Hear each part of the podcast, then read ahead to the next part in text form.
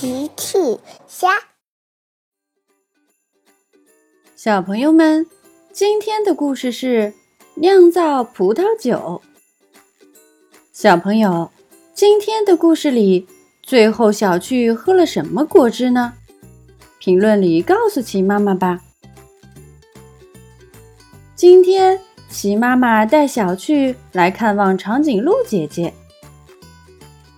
他们很快来到了长颈鹿姐姐家，发现长颈鹿姐姐正在菜园子里忙。你好，长颈鹿姐姐。呵呵，你好，小趣。长颈鹿姐姐的菜园子地上堆了很多很多葡萄。鸡妈妈问长颈鹿姐姐：“你在做什么呢？”我的菜园子种太多葡萄了。这些都是刚摘下来的，再不吃就要坏了。长颈鹿姐姐种的葡萄产量实在太好了，吃都吃不完。齐妈妈想了想，或者我可以拿一些回去，把它们酿成葡萄酒。长颈鹿姐姐听了说：“这听起来是个好主意。我先把葡萄整理好，明天。”让托马斯给你送过去。第二天一大早，托马斯就载着满满一车厢葡萄来到了齐妈妈家。托马斯，你好，辛苦你了。不客气，我可是大力气的小火车。大奇和小趣把葡萄从车厢上搬了下来。齐妈妈说：“这么多葡萄。”够我酿很多葡萄酒了。托马斯听了说：“我还要去拉一车厢呢。”还有一车厢，齐妈妈吓了一跳。是的，长颈鹿姐姐种的葡萄实在太多了。呵呵。托马斯说着，又继续往长颈鹿姐姐家开去了。齐妈妈看了看手里的瓶子，看来我准备的这个瓶子太小了。大齐说：“别担心，我去集市上买一个大罐子回来。”好的，那看来我们可以先把葡萄清洗一下。妈妈，我们可以参加吗？这看起来很有意思。小趣和车车也想试着一起酿葡萄酒。好吧，酿葡萄酒可不能少了你们的帮忙。大奇出发去买大罐子了。小趣问：“妈妈，有什么我们能做的吗？”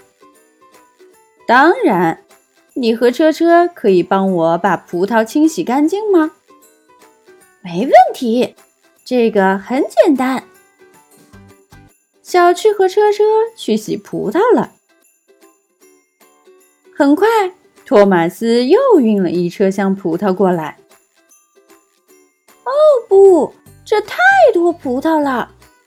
车车，我们得洗到明天了。葡萄，呵呵呵。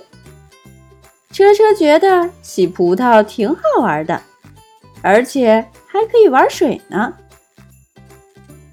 大奇回来了，他满头大汗，推着一个大罐子。哦，爸爸，你这是去哪儿买了这么一个大罐子呀？像一个大水缸。哦，马上要过年了，我们可以酿很多葡萄酒，然后跟大家分享。好吧。小趣走了过来，爸爸妈妈。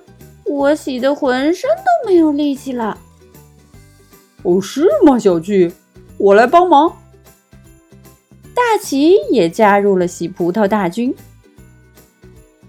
大奇加入以后，葡萄很快就洗好了。多亏了小趣和车车，我们才能这么快洗完葡萄。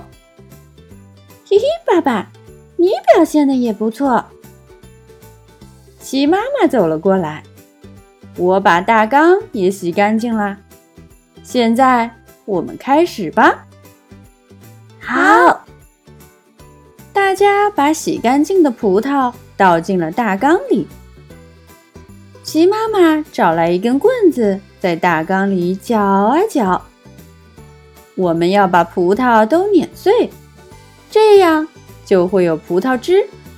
盖上盖子，等它发酵就行了。小旭和车车听得口水都快要掉下来了。那什么时候我们才能喝上葡萄酒呢？齐妈妈却说：“哦，宝贝，小朋友是不能喝酒的。”啊，葡萄酒听起来很好喝。小趣和车车很失望。齐妈妈拿出两杯葡萄汁，呵呵，没关系，我给你们准备了专门给小朋友喝的这个葡萄汁。呵呵呵呵，小趣和车车又笑了，他们接过葡萄汁，开心的喝了起来。小趣说：“这是我喝过最好喝的葡萄汁啦！”呵呵。小朋友们，齐妈妈新出了一个讲绘本故事的专辑，搜索“齐妈妈绘本故事”就可以听喽。好啦，小朋友晚安，明天再见。